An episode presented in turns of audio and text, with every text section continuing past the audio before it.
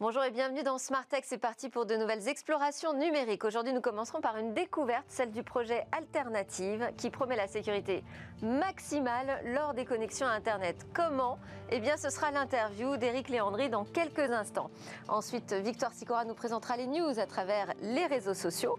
Et puis, le cœur de cette émission sera consacré à la nouvelle révolution numérique qui s'invite dans les entreprises à petits pas, mais sûrement. Je veux parler de l'intelligence artificielle ou plutôt des logiciels dits intelligents alors, pour ne pas se tromper ni aller trop vite dans l'intégration d'un projet IA, je demanderai à mes invités quelles sont les bonnes pratiques à adopter. Et enfin, en conclusion de cette édition, je vous proposerai un décryptage des enjeux de la 5G pour les opérateurs et les fabricants de smartphones.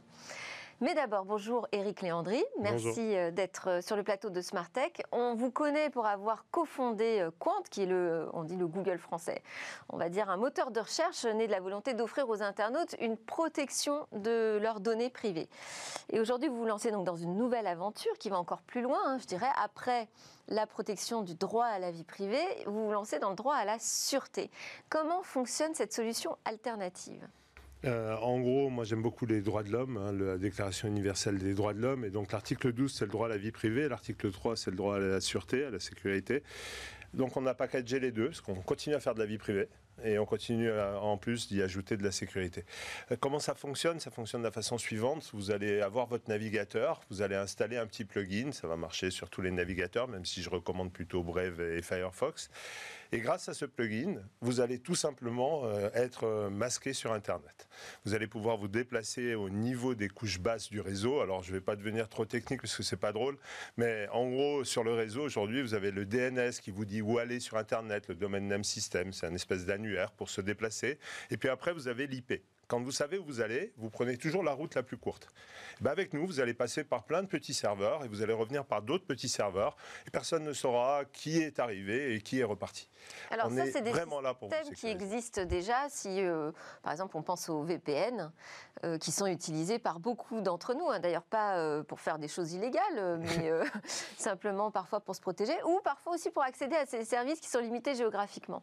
Est-ce qu'on peut le comparer à ça? Alors, vous pourriez. La grosse différence, c'est que moi, étant Corse, vous n'allez pas me faire confiance. Donc on a décidé de vous donner une solution où nous non plus, on ne sait pas ce que vous faites. Un VPN voit très bien qui se connecte au VPN et ensuite voit tout ce que vous faites côté réseau et la plupart du temps revend ces données. Nous, on est incapable de savoir ce que vous faites, où vous allez, par où vous passez. On vous a mis en place un réseau global qui va vous sécuriser sans qu'on ait euh, besoin de tiers de confiance. C'est un, un système distribué, donc. C'est des systèmes distribués et tellement distribués. façon Tor alors, façon Tor, ça pourrait ressembler. Et Tor, en créant Tor, ils ont créé des nœuds cachés, des choses un peu particulières. Nous, on va distribuer euh, nos nœuds. On va en donner euh, à des fondations, on va en donner un peu à tout le monde. Et ça ne va pas être caché. En plus, ça sera open source, vous pourrez les installer vous-même. Pareil pour les DNS, vous pourrez les installer vous-même. Donc on veut vraiment quelque chose d'ouvert. On veut quelque chose de différent et complètement ouvert, mais très sécurisé. Résultat, Tor a créé le Darknet, et vous avez euh, de la vente de drogue et plein d'autres choses, et des choses très intéressantes en ligne, et ça protège aussi les reporters parfois.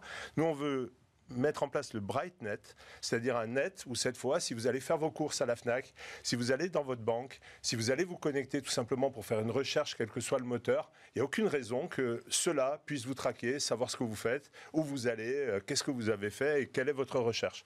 Donc nous ce qu'on veut, c'est vous sécuriser totalement, mais pas sur la partie dark sur une partie bright. Et donc, on fait attention aux sites et on choisit dans notre réseau que les sites de confiance. Et ça fonctionne sur une liste noire ou sur une liste blanche? Ça fonctionne sur une liste blanche. La liste noire, elle part euh, directement. Euh, vous savez, vous avez des gens euh, qui s'en occupent très bien, la gendarmerie nationale et ailleurs. Donc, si jamais dans les crawls quelque chose ne va pas, ben, ça part vers eux, ils font leur métier. Nous, on fait le nôtre. Une liste blanche qui vous protège. Liste blanche, ça veut dire que j'ai un nombre de sites limité Alors en fait, vous avez un nombre de sites. sur tout le, vous avez un nombre de sites quasi limité. Et ensuite, quand vous allez ailleurs, moi je ne vous empêche pas d'y aller, mais vous passez plus par alternative, vous allez devoir repasser euh, par le réseau classique. Aucune raison pour moi de vous envoyer sur un site de fabrication de bombes, vous savez. Et, quand vous dites que vous n'avez pas l'information, ça, ça peut poser un problème au service de police. Parce que normalement, vous êtes censé pouvoir donner euh, l'adresse IP, restituer des identités en cas d'enquête euh, policière. J'ai fait ça pendant 10 ans. Donc, euh, j'ai protégé vos adresses IP pendant 10 ans. J'ai mis en place tout un système qui permettait justement d'enlever vos adresses IP. Pourquoi? Parce que nous ne sommes pas créateurs de contenu. Nous ne sommes pas non plus service cloud. Donc, nous ne sommes que le réseau le réseau euh, garde pas euh, vos informations pour les redistribuer. C'est pas comme ça que ça marche. Il faut appeler Twitter, il faut appeler euh, Google, il faut appeler les autres. Et deux, comme on est dans le BrightNet, les services de police ont besoin de savoir que vous êtes allé faire des achats à la FNAC. C'est quel type de police alors, euh, votre solution, elle s'appelle euh, alternative, c'est-à-dire que donc c'est une alternative à ce qui existe. On a parlé de la comparaison avec euh, le VPN. Qu'est-ce qui fait que vous allez réussir à convaincre les utilisateurs à basculer sur une nouvelle solution? Est-ce qu'on va gagner en vitesse au-delà de la protection? Parce que bon, tout le monde n'a pas forcément envie d'être forcément hyper protégé. Un VPN peut, peut parfois suffire. Est-ce qu'on va gagner en vitesse de connexion? Est-ce qu'on va gagner en service? Alors, Là, on est vraiment dans les couches basses du réseau. Donc, en plus, on a un partenaire qui s'appelle Cipartech, qui a 25 000 km de fibre à travers toute l'Europe.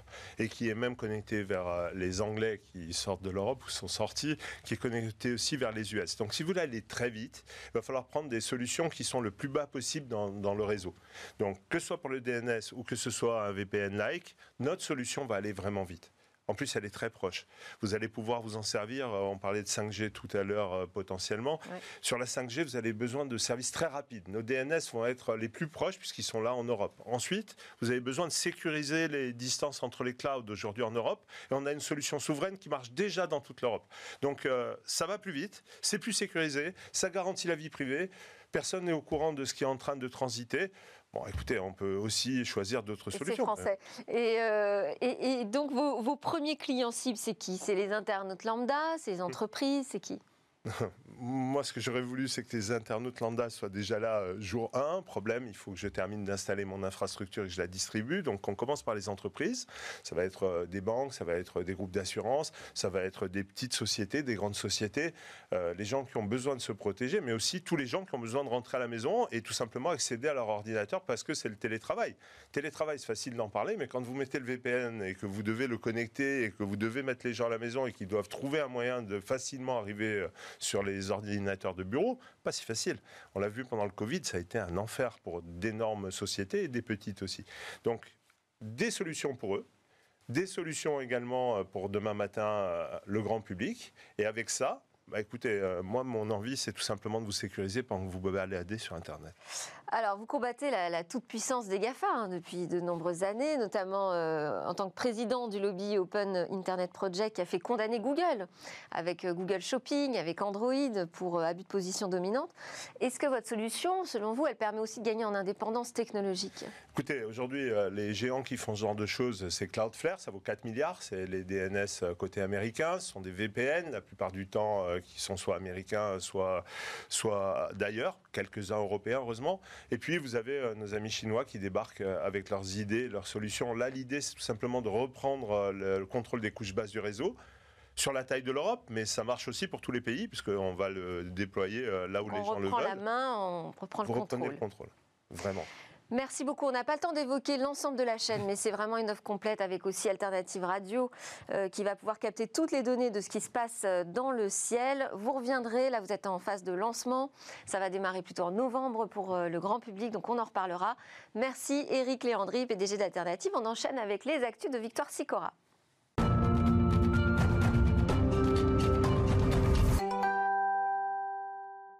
Bonjour Victoire, quels sont les postes qui ont retenu votre attention? Alors on va commencer avec une vidéo publiée accidentellement par Google sur son compte japonais où on découvre en avant-première le Pixel 5. Google s'est empressé de supprimer son tweet, mais alors coup de pub ou fausse manip. On penche pour l'accident, hein, étant donné que la présentation officielle doit avoir lieu demain. Dans cette vidéo, on en découvre plus sur le design du téléphone et notamment sur cette couleur vert pâle. Mais ce qui a surtout buzzé, c'est le prix. D'après cette fuite, le Pixel 5 se vendra au prix de 74 000 yens pour 630 euros en Europe contre 770 euros contre le Pixel 4. En revanche, côté fiche technique, les spécialistes sont un peu déçus. On risque de baisser en gamme côté processeur et côté caméra. On en saura beaucoup plus demain. Et la vidéo du jour ENA Respiratory, une société de biotechnologie australienne, a choisi Twitter pour partager les résultats de son étude sur le Covid. Ils l'affirment, ils sont capables de réduire la charge virale de 96% sur les animaux et avec un simple spray nasal. Ce produit, c'est INA 051 et il est possible qu'il soit utilisé dans les prochains mois en complément des vaccins contre le Covid-19. La prochaine étape, c'est le test de ces sprays sur les humains d'ici à 4 mois.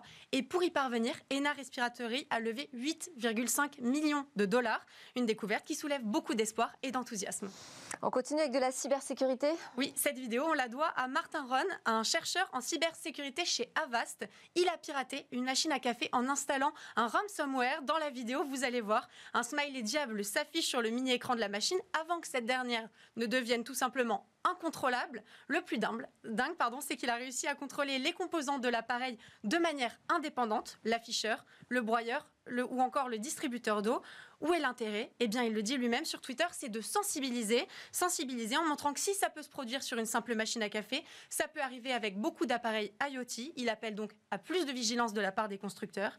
Les tweetos ont suivi son guide de piratage en essayant de reproduire ça à la maison. Et vu les 15 pages d'explications, c'est pas donné à monsieur tout le monde. Je sais pas si ça, c'est de la sensibilisation d'essayer de leur faire. On termine avec le hashtag du jour. C'est le What's on the Moon Challenge. La NASA se met au crowdsourcing avec la plateforme HeroX. L'objectif du challenge trouver une solution pour reproduire l'énergie solaire sur la Lune et ainsi éviter les nuits lunaires de deux semaines et permettre bien sûr aux astronautes de prolonger leur séjour sur la Lune. Pour cet appel d'offres, la NASA propose 5 millions de dollars. Seulement les citoyens américains sont malheureusement euh, autorisés à participer ou bien des entreprises qui opèrent principalement aux États-Unis. Les candidats ont jusqu'à 2024 pour trouver une solution avant le prochain départ sur la Lune. Éric Léandry, ça vous fait réagir? Oui, ça me fait réagir. Le 2 octobre, il y a le campus de l'espace qui réouvre à Vernon. Et euh, je regardais votre acte de machine à café. Gaël Musquet, qui a créé notre système pour voir les satellites dans Alternative Radio et qui va le présenter au campus de l'espace. C'est juste génial. On a vu SpaceX décoller euh, de Vernon en Normandie. Et oui, c'est possible. Euh, lui hack des machines à café depuis des années à, à Yes We Hack. Chaque année, il a une machine à café hackée. Et je crois que j'en ai une au bureau qui est hackée aussi. Ouais, mais bon, ça fait son chemin petit à petit, on va dire. Merci beaucoup, Éric Léandry, PDG d'Alternative. Merci, Victor Sicora, pour ces euh, infos des réseaux sociaux. C'est l'heure de notre débat sur l'IA en entreprise.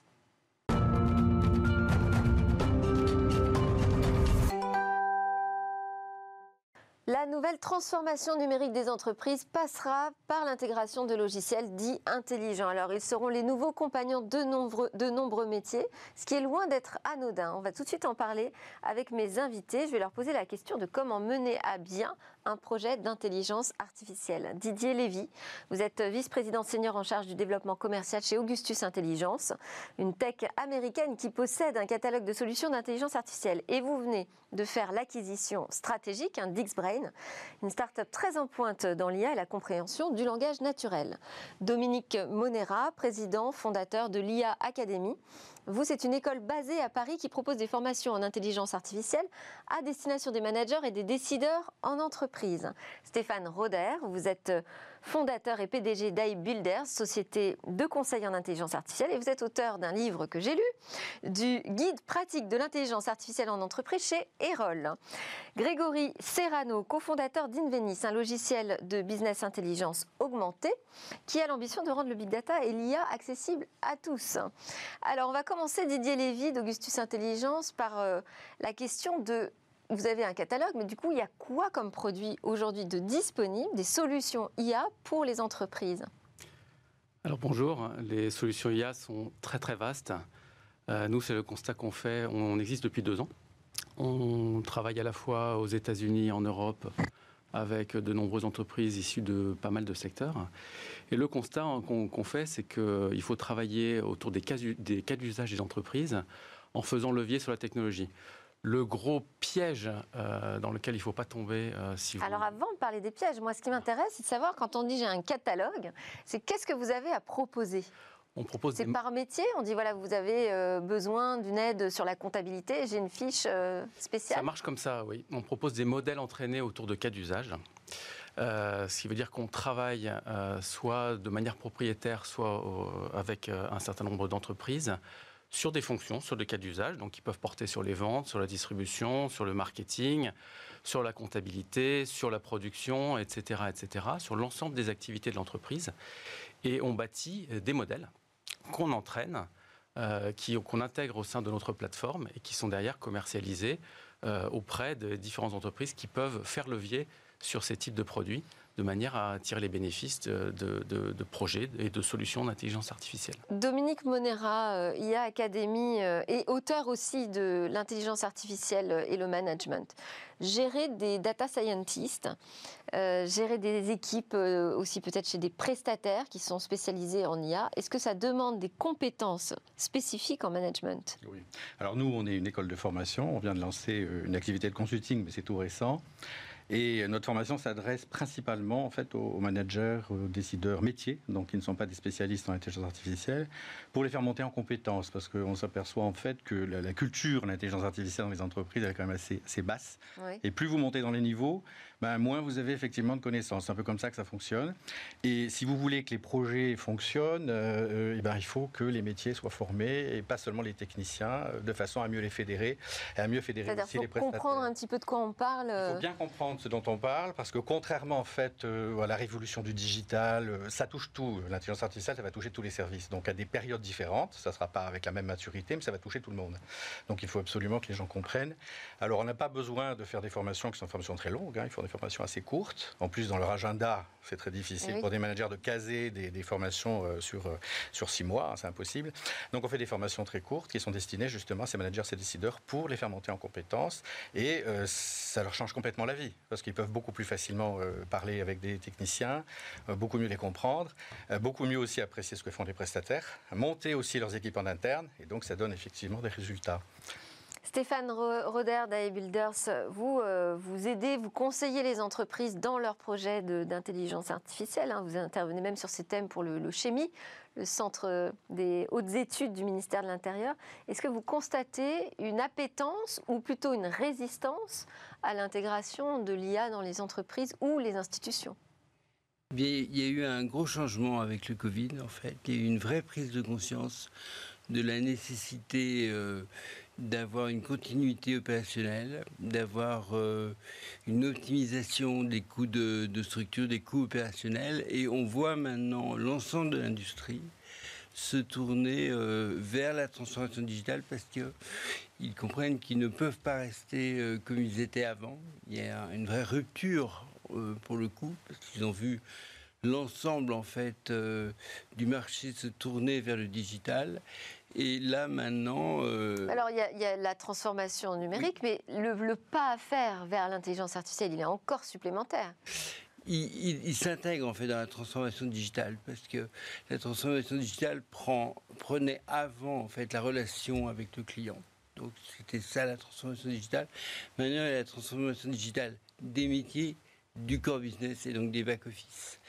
Pourquoi? Parce que le digital. l'IA, c'est ça la révolution. C'est ça la cette transformation-là. Et, la grosse révolution, en fait, on le voit, c'est ce qu'on appelle, nous, le transparent back-office. C'est-à-dire qu'il n'y en a plus. Pour l'utilisateur que nous sommes, les utilisateurs que nous sommes, on clique et tout de suite, en fait, le service est rendu. Alors que dans euh, l'industrie classique, les secteurs classiques, eh ben, on vous dit non, euh, on vous remettez le constat et vous allez, ça va être traité sur 10 jours. C'est fini il y a cette immédiateté, l'immédiateté qu'on a vécue tous dans la relation avec le service avant. Là maintenant, on la veut aussi dans le traitement du service. Alors il y a, toutes ces parties-là, mais il y a aussi l'optimisation des métiers.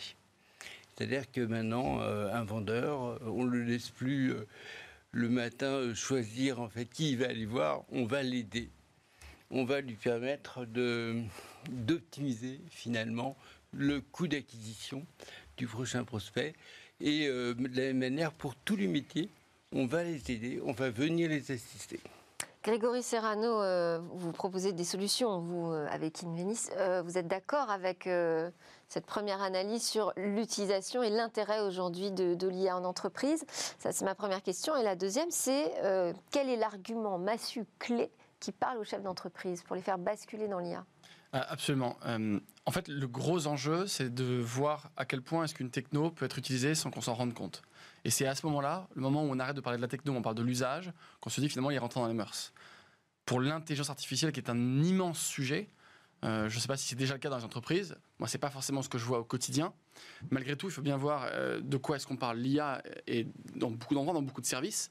Dans certains services, on se rend même plus compte qu'il y a de l'IA. On utilise tous, ou en tout cas beaucoup, Netflix au quotidien, Netflix ou équivalent. On se dit pas tous les jours, waouh, j'utilise de l'IA. En revanche, dans les entreprises, pour ce qui nous concerne, et je peux parler surtout de ce qui, ce qui concerne Invenice, lorsqu'on parle d'analyse de données, parce que quand on parle d'IA, on parle beaucoup de, de data en fait. Sans data, pas d'IA. Et donc il faut déjà se dire, est-ce que les entreprises, elles ont euh, fait leur pas vers la transformation par la data? Et une fois qu'on a la transformation par la data, alors on peut y intégrer des super technos. Donc Mais- transformation par la data, ça veut dire euh, déjà avoir euh, conscience des données qu'on possède, euh, avoir euh, une, méthode pour les collecter, Ouais. pour les traiter. ce qu'on appelle en fait la, vulgairement la maturité data. Ça commence par la prise de conscience que la data, c'est important pour mon business. Je vais, et c'est votre deuxième question, comment est-ce qu'un un, un chef d'entreprise, quelle que soit sa taille, nous on parle surtout aux PME, aux ETI, mais quelle que soit sa taille, à quel moment il va se dire, j'utilise la data, j'utilise l'IA pour mon business Ben, Quand il se dit, la data va m'aider à être plus performant pour les coûts, pour les commerciaux, effectivement, tous les matins, qui qui est-ce qu'ils vont prospecter Ben, On peut les aider. Pour les clients, recommandations d'achat, etc. Et à partir du moment où il met en place, où, il a une prise de conscience, fameuse culture, alors il va pouvoir monter dans la maturation euh, et, et devenir une entreprise mature, ce qu'on appelle data driven, pour utiliser des, des gros mots. Et à ce moment-là, au sein des équipes métiers, il va y avoir une culture data. Et derrière, la techno, ce n'est qu'un moyen, en fait. Donc ça commence par ça, ça commence par la data, mais ça veut dire que ça prend du temps, ça. Euh, C'est pas du jour au lendemain qu'on décide de se lancer dans un projet IA, si, si je dois commencer par cette étape. Pas, pas forcément, parce que nous, on voit un petit peu ce qui se passe dans les entreprises, et puis pour l'avoir connu de l'intérieur, puisque avant j'étais dans des grands groupes, euh, en fait, Dominique ce qui est très important, c'est de partir des cas d'usage. Comme vous le dites, effectivement, c'est de partir de ce qui est utile. Donc recenser les cas d'usage et voir ce qu'on peut effectivement améliorer grâce à l'IA dans ces processus. Il faut se concentrer là-dessus, il ne faut pas faire de l'IA paillette, il faut vraiment se concentrer sur ces processus. Et ensuite, on regarde quelles sont les données qui sont nécessaires. Ce n'est pas la peine de monter des usines à gaz si ça ne sert pas pour les cas On d'usage. peut faire les deux en même temps. On fait les deux en même temps. Et souvent, on s'aperçoit qu'il n'est pas nécessaire de monter des monstres pour pouvoir fabriquer des cas d'usage qui fonctionnent. Comment est-ce qu'on fait pour savoir s'il y a un besoin métier qui peut être comblé par l'intelligence artificielle? Comment est-ce qu'on identifie déjà le, le besoin? Pose la question au métier. Ouais. Le- le- il est, il est, Donc il faut être pushy, il faut aller, euh, Il faut faut décider de se lancer dans l'IA en il premier. faut décider de se lancer dans l'IA. Il faut euh, certainement pas en faire uniquement un projet technologique, mais impliquer les métiers et d'ailleurs la direction des systèmes d'information dès l'amont de- de- des, travaux. Et nous, on travaille régulièrement avec nos clients. Euh, donc, comme, comme on l'expliquait, on a une plateforme en fait de solutions, mais on voit bien qu'on ne peut pas plaquer la plateforme telle qu'elle euh, sur les utilisations, les usages de nos clients. On travaille de plus en plus avec eux pour identifier justement ces cas d'usage dès l'amont, de manière à en faire un projet qui embarque Parce qu'en l'ensemble de fait, chez, l'entreprise. chez Augustus Intelligence, vous avez des briques On a déjà, briques. toutes faites technologiques. Exactement. Et ensuite, en fonction du besoin métier, vous l'adaptez. On l'adapte, on active, euh, et ce qu'on fait absolument pas, c'est de plaquer les solutions euh, au cas du- au cas d'une entreprise. Donc on travaille bien dès l'amont avec l'entreprise, soit de manière autonome, soit en, en partenariat avec un certain nombre de sociétés, par exemple des, consultants, de manière à bien identifier euh, les cas d'usage sur lesquels il convient d'appliquer euh, les solutions d'intelligence artificielle, et surtout de bien s'assurer que le programme sera euh, mis en œuvre plutôt que de, pour réutiliser une, une- une expression qu'on vient d'utiliser, de faire de l'IA paillette qui va permettre de, de- de- de- de briller justement euh, auprès de- des- des Comme on parties prenantes de l'entreprise. big data à un moment. Exactement. Donc c'est une réalité, l'IA, c'est une réalité dans notre vie de, de- de- de- de tous les jours, c'est aussi une réalité dans le monde des entreprises, mais il s'agit de bien travailler sur les sujets qui ont de l'impact. Stéphane Roder, est-ce qu'il y a, euh, parce que votre guide, c'est un guide, donc est-ce qu'il y a des étapes euh, qu'on doit suivre quand on se lance dans un projet IA Bah, Petit la- 1, petit 2, petit 3. La première étape, c'est de choisir le bon projet. Et en fait, pour ça, il faut avoir été en mesure, en fait, de challenger l'ensemble des projets à travers ce qu'on appelle un schéma directeur IA. C'est exactement ce qu'on faisait avant avec les schémas directeurs ici, qui permettent en fait d'évaluer chacun des ce qu'on appelle les gisements de gains de performance. Et là, on les évalue à travers le ROI qu'ils vont fournir. Et après, on les met en regard des objectifs de l'entreprise. Rien ne sert de faire un projet, parce qu'on connaît le use case, on sait le faire, on a, on a la techno, si ça ne vient pas amener et servir les objectifs de l'entreprise. Ça ne sert à rien. Et donc, en fait, il y a toutes ces démarches en amont à faire pour trouver le, bon gisement sur lequel on va travailler, sur lequel on va arrêter de faire POC. On va, on va aller chercher des solutions du marché parce que maintenant, on arrive à un état de maturité du marché qui permet d'aller chercher, comme on l'a aujourd'hui, il y a du choix, il y a des prestataires suffisamment regardez- différents. Mais regardez ce qu'on a En autour de France. la table. On, on a, on a vraiment maintenant, franchement, tout ce qu'il faut avec des références qui nous permettent de dire on passe à un stade industriel et euh, on arrête de faire joujou. Euh, on a beaucoup entendu ces dernières années euh, parler d'innovation, de POC, de machin. C'est fini. Ah bon? Là, oui, oui, c'est, là, il faut arrêter. Grégory Serrano, vous êtes d'accord avec ça? On arrête l'époque? Oui, disons que je, je- je rajouterai plusieurs éléments. La première, c'est qu'il faut bien voir qu'on a euh, différentes typologies d'entreprises. Et il y a un discours qui peut être totalement vrai, auquel je souscris pour les très grandes entreprises, qui ont les moyens, qui ont les équipes, qui ont du temps parfois. Euh, là où le discours pour les plus petites entreprises, ce que nous on appelle les délaissés de la donnée, les PME, euh, le mid-market PME, les petites ETI, ont peut-être des approches un tout petit peu différentes, en ce sens que d'abord, elles n'ont pas les mêmes moyens, et ensuite, elles n'ont pas les mêmes équipes. Quand on parle de DSI, dans une boîte de 200 personnes, on a des clients, ils sont 200 salariés, il n'y a pas forcément des grandes DSI qui ont la capacité de mener un grand projet. Donc ça, il faut bien garder ça en tête, ça ne veut pas dire que c'est mieux ou moins bien, c'est juste différent, il faut savoir s'adapter. Notre point de vue, c'est que, in fine, l'objectif, au-delà de l'objectif business, l'objectif en termes d'usage, c'est l'autonomie. Je pense qu'il n'y a pas de, de, de vrai bénéfice pour l'entreprise si, in fine, les métiers, ceux à qui on parle, ceux qui ont besoin, ne deviennent pas autonomes.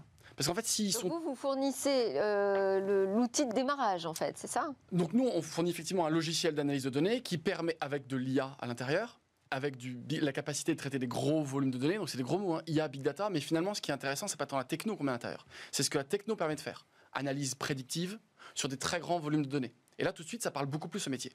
Et le dernier point, c'est que le métier se dit, bon, très bien, moi, je veux bien mettre en place la prédiction des stocks, la prédiction des ventes, euh, je, veux, bien le faire sur des très grands volumes de données, croisés avec des données externes. Par contre, je veux pas toujours être assisté par un prestataire extérieur ou par ma DSI. À un moment donné, je veux être autonome. Je veux pouvoir être agile. Et pour ça, il faut une solution qui leur permet de mettre en place ces analyses prédictives sur toutes leurs données par eux-mêmes. D'où notre raison d'être, c'est de simplifier ces technos-là pour les rendre accessibles à ceux qui en ont besoin, les De- métiers. Dominique Monérave, euh, quand on entend les fournisseurs, ça a l'air toujours super et simple et tout ça, mais euh, quand vous voyez, vous, les managers et décideurs arriver, qu'est-ce que vous voyez comme frein? Qu'est-ce qui les inquiète? Quelles sont les difficultés euh, par-dessus lesquelles il faut passer? Oui, alors ça dépend des secteurs. Il y a des secteurs qui sont plus en avance que d'autres. Il y a des entreprises aussi par secteur qui sont plus en avance que d'autres. Donc vous n'avez pas les mêmes freins partout. Mais ce qu'on rentre souvent, c'est effectivement la peur que le, marché, que le, pro- le projet ne fonctionne pas. Euh, la peur de se planter. Effectivement, on voit des statistiques sur le nombre de projets IA euh, qui ne fonctionnent pas. Et, donc, on voit ça. On a aussi euh, pas mal de déni, c'est-à-dire que les gens euh, ne, pensent pas à l'IA, s'occupent d'autre chose, ne considèrent pas que c'est une priorité. Donc, on a, on a aussi ce, ce genre de choses. Parce que contrairement à ce qu'on peut, on peut penser, en fait, c'est vrai que euh, quand on mène un projet IA, ça ressemble en fait à des projets euh, qu'on menait dans le digital ou dans le CRM avec des schémas directeurs. Il y a quand même des nouveautés. Euh, c'est qu'on a un grand volume de données maintenant. On peut travailler sur des grands volumes de données très rapidement, ce qui n'existait pas avant. On a des systèmes qui s'autorégulent maintenant avec le machine learning, donc ils peuvent s'auto-superviser, ce qui n'existait pas avant, euh, parce qu'on ne pouvait pas le faire, on n'avait pas la puissance de calcul. On a des réseaux de neurones maintenant qui sont très performants et qui permettent de lire des images, euh, des- ce qu'on appelle des données non structurées, hein, c'est-à-dire autre chose que des chiffres. Et ça, ça donne effectivement des débouchés, notamment pour les compagnies d'assurance et l'industrie, qui n'avaient pas de données dans le passé, donc qui profitent effectivement de ces, de ces nouvelles technologies euh, pour pouvoir monter euh, des, Des- des nouveaux business aussi. Absolument, Ouais. absolument. On le voit beaucoup dans le luxe, euh, où en fait ils étaient privés de données et grâce maintenant à l'image, comme ils ont des produits physiques, ils arrivent finalement à mettre en place euh, ce qu'on appelait à fond du CRM, grâce à l'intelligence artificielle et grâce à ces outils qui permettent de pouvoir interpréter euh, des données non structurées. Et donc c'est quelque chose de nouveau. Il y a le code aussi qui a évolué, c'est-à-dire qu'on ne programme plus maintenant comme on programmait avant. Maintenant on utilise des librairies, on utilise des, des navigateurs, ça va beaucoup plus vite. On utilise des langages comme Python, euh, Ce Java. que vous dites, des c'est que là, le, le- le- le marché, la technologie est la mûre. technologie a évolué, on a de nouveaux outils et donc il faut absolument les intégrer quand on conduit un projet IA. Didier Lévy, est-ce qu'il y a des, des erreurs à ne pas commettre? Il y en a. Ouais. Euh, la- la première, c'est d'en faire un projet, comme je l'expliquais, purement techno. Alors que euh, pour réussir un projet IA, vous devez intégrer à la fois les métiers, donc les utilisateurs, euh, et, les, et la di- direction du système d'information. Ça veut dire qu'on ne peut pas se fier au modèle euh, d'algorithme qui a été euh, euh, fourni comme une brique euh, logicielle euh, On à peut- intégrer dans sa boîte? On peut s'y fier. En, en revanche, on doit l'adapter au cas d'espèce de l'entreprise dans lequel vous allez le réaliser. Et ça prend combien de temps de voir si cette, euh, ce modèle en fait euh, fonctionne et donne des bons résultats pour son propre métier? C'est des questions de quelques semaines à quelques mois en fait hein, pour faire un premier test. En revanche, quand vous allez passer à l'échelle, là, on parle de projets à beaucoup plus long terme. On parle de projets qui, euh, un petit peu sur le modèle des projets de transformation digitale, peuvent durer plusieurs années. Euh, mais c'est vrai que pour avoir euh, réalisé les premiers gains liés à l'exploitation de l'intelligence artificielle, on parle de quelques semaines ou quelques mois. Donc ça va très très vite et vous pouvez valider assez rapidement avec les utilisateurs et avec les directions des systèmes d'information la validité et l'intérêt de mener un projet d'intelligence artificielle. Et alors les erreurs classiques que vous voyez dans les entreprises, c'est quoi? C'est de vouloir aller trop vite? C'est de ne pas impliquer les, bons, les bonnes parties prenantes au sein de l'entreprise et c'est de passer trop de temps, euh, ce que j'appellerais au bord de la piscine, à faire les fameuses euh, POC ou les preuves de concept, de, tout, de, de tester l'eau euh, et puis de, de se dire que l'eau est un petit peu froide avant de, avant de plonger, alors que maintenant on est vraiment, les solutions sont là, sont disponibles, les cas d'usage ont été traités, vous avez des modèles entraînés, donc on peut passer à l'échelle. Il ne faut pas avoir de peur passer. de le mettre entre les mains des métiers. Il ne faut pas avoir peur de mettre entre les mains des métiers et de réaliser les gains à la fois de- d'augmentation des revenus et de performance que peut réaliser l'intelligence artificielle.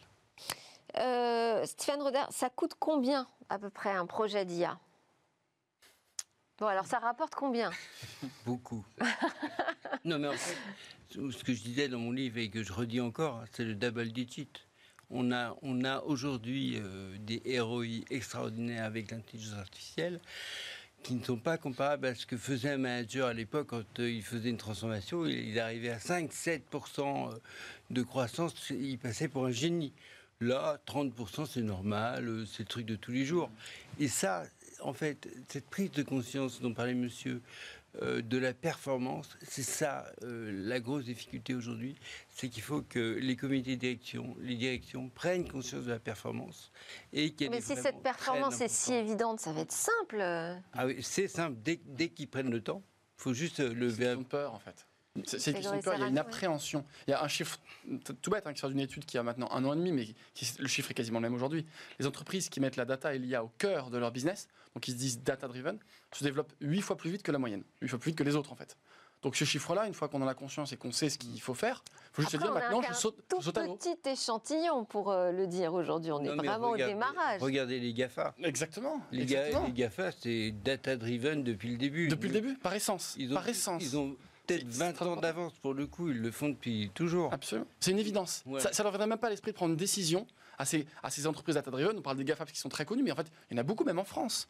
Mais ces entreprises qui sont data-driven, et donc, quand on dit data-driven, on inclut l'IA en fait. hein. parce que l'IA est, est, est naturelle. Il ne faut pas se dire que l'IA, c'est une techno en plus qu'on va rajouter. C'est une évidence.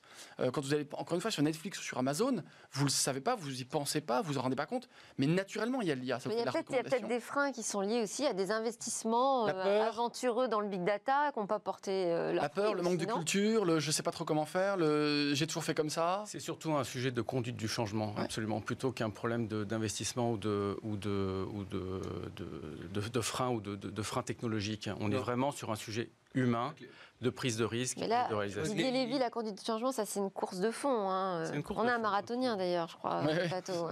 C'est un peu ça. Mais l'information qu'on a euh, à travers Dominique le web, Monera. tout ce qu'on peut avoir euh, comme, comme information sur la presse, etc., euh, c'est quand même anxiogène. C'est-à-dire que les patrons qui, qui, qui- qui reçoivent cette information, c'est pas une information, on dit l'IA c'est génial, ça va marcher, c'est extraordinaire. Il y a beaucoup, beaucoup d'informations qui sont pas toujours très justes d'ailleurs, hein, mais qui sont anxiogènes. Et donc ça, ça Oui, quand on part du, fantasme Oui, de l'IA qui va remplacer nos Oui. métiers, c'est ça Nous, on a eu un gros coup de frein quand même avec euh, Laurent Alexandre en France. Ah bon, vous Il- pensez qu'il a fait du mal Ah, euh, il a fait un mal énorme. En, métier. 2000 en 2017, moi, je vendais des solutions euh, IA. Quand son bouquin est sorti sur le transhumanisme, sur euh, il faudra être à même de discuter avec l'IA, c'est simple, je ne pouvais même pas rentrer dans une Mm. direction générale sans qu'on me dise non, non, surtout pas vous, pas d'IA. Quel pouvoir il a, dis donc On Non, mais ça a, été, ça a été une catastrophe. pouvoir souffler. Une catastrophe. Voilà. Sa- Sachant qu'on n'est on n'est pas, du tout- on n'est pas du tout dans ces sujets-là. On est vraiment sur des sujets concrets de réalisation, de quotidien au sein des entreprises. On ne parle pas de C'est l'objectif de personne de remplacer euh, des équipes euh, par, le, par un c'est de les système. augmenter les équipes. Voilà, c'est des sujets. C'est c'est de donner des outils qui leur permettent d'être plus performants. C'est c'est pour ça qu'on parle de, de alors, encore une fois, je ne veux pas prêcher pour ma paroisse, mais quand on parle de- d'analyse de, données augmentée, euh, finalement, ce qu'on veut augmenter, c'est l'usage et c'est les personnes qui utilisent, donc ces fameux métiers, en leur donnant les bonnes technos et en leur permettant de faire mieux, de faire plus vite, de faire plus facilement, de faire moins cher. Mais au contraire, on va continuer à utiliser les gens qui sont en place parce que c'est eux qui vont apporter de la valeur. On, on va, pas les remplacer. En tout cas, le, le- le concept de Minority Report, c'est pas du tout ça l'enjeu. L'enjeu, c'est des entreprises très concrètes à qui on va permettre d'être plus performants. Point. Oui. Alors après, je, pense vraiment, il faut, il faut quand même adresser la question du coût, parce qu'il y a quand même cette histoire de budget. On est, d'accord. c'est un Les investissement. entreprises Et ça fait ont déjà investi dans leur transformation numérique, elles se sont lancées dans le big data, je parle des grosses entreprises. Bon, là, on vient leur dire, bah, il y a encore un nouvel outil en fait, qui va rendre utile euh, vos données. Mais c'est ça la croissance aussi. Stéphane Roder C'est le fait euh, de venir avec une nouvelle proposition de valeur euh, qui va créer de la valeur. Et donc, euh, tout le travail, en fait, que ce soit les solutions ou nous en tant que conseil, c'est de faire prendre conscience de la valeur qui va être générée et de, de en fait, la réalité de, de l'investissement. Et pour le coup, euh, même dans les ETI maintenant, avec ce genre de solutions qu'on donne directement au métier, on arrive euh, en fait. Moi, le rêve, hein, c'est c'est d'arriver un peu au- à ce qu'on a fait euh, dans la bureautique. Tout le monde a Excel Mmh. aujourd'hui. Mmh. Demain, tout le monde aura des solutions comme, euh, comme qui seront en fait possédées par les métiers. Le, le gros challenge. on, on va s'arrêter sur votre rêve, c'est quand même euh, Eh oui. une très jolie chute. Merci beaucoup Didier Lévy, vice-président senior en charge du développement commercial chez Augustus Intelligence, Dominique Monera, président fondateur de l'IA Academy, Stéphane Roder, fondateur et PDG d'AI Builders, grand rêveur, et Grégory Serrano, cofondateur d'Invenis. Nous, juste après la pause, on se retrouve pour décrypter les enjeux des enchères 5G.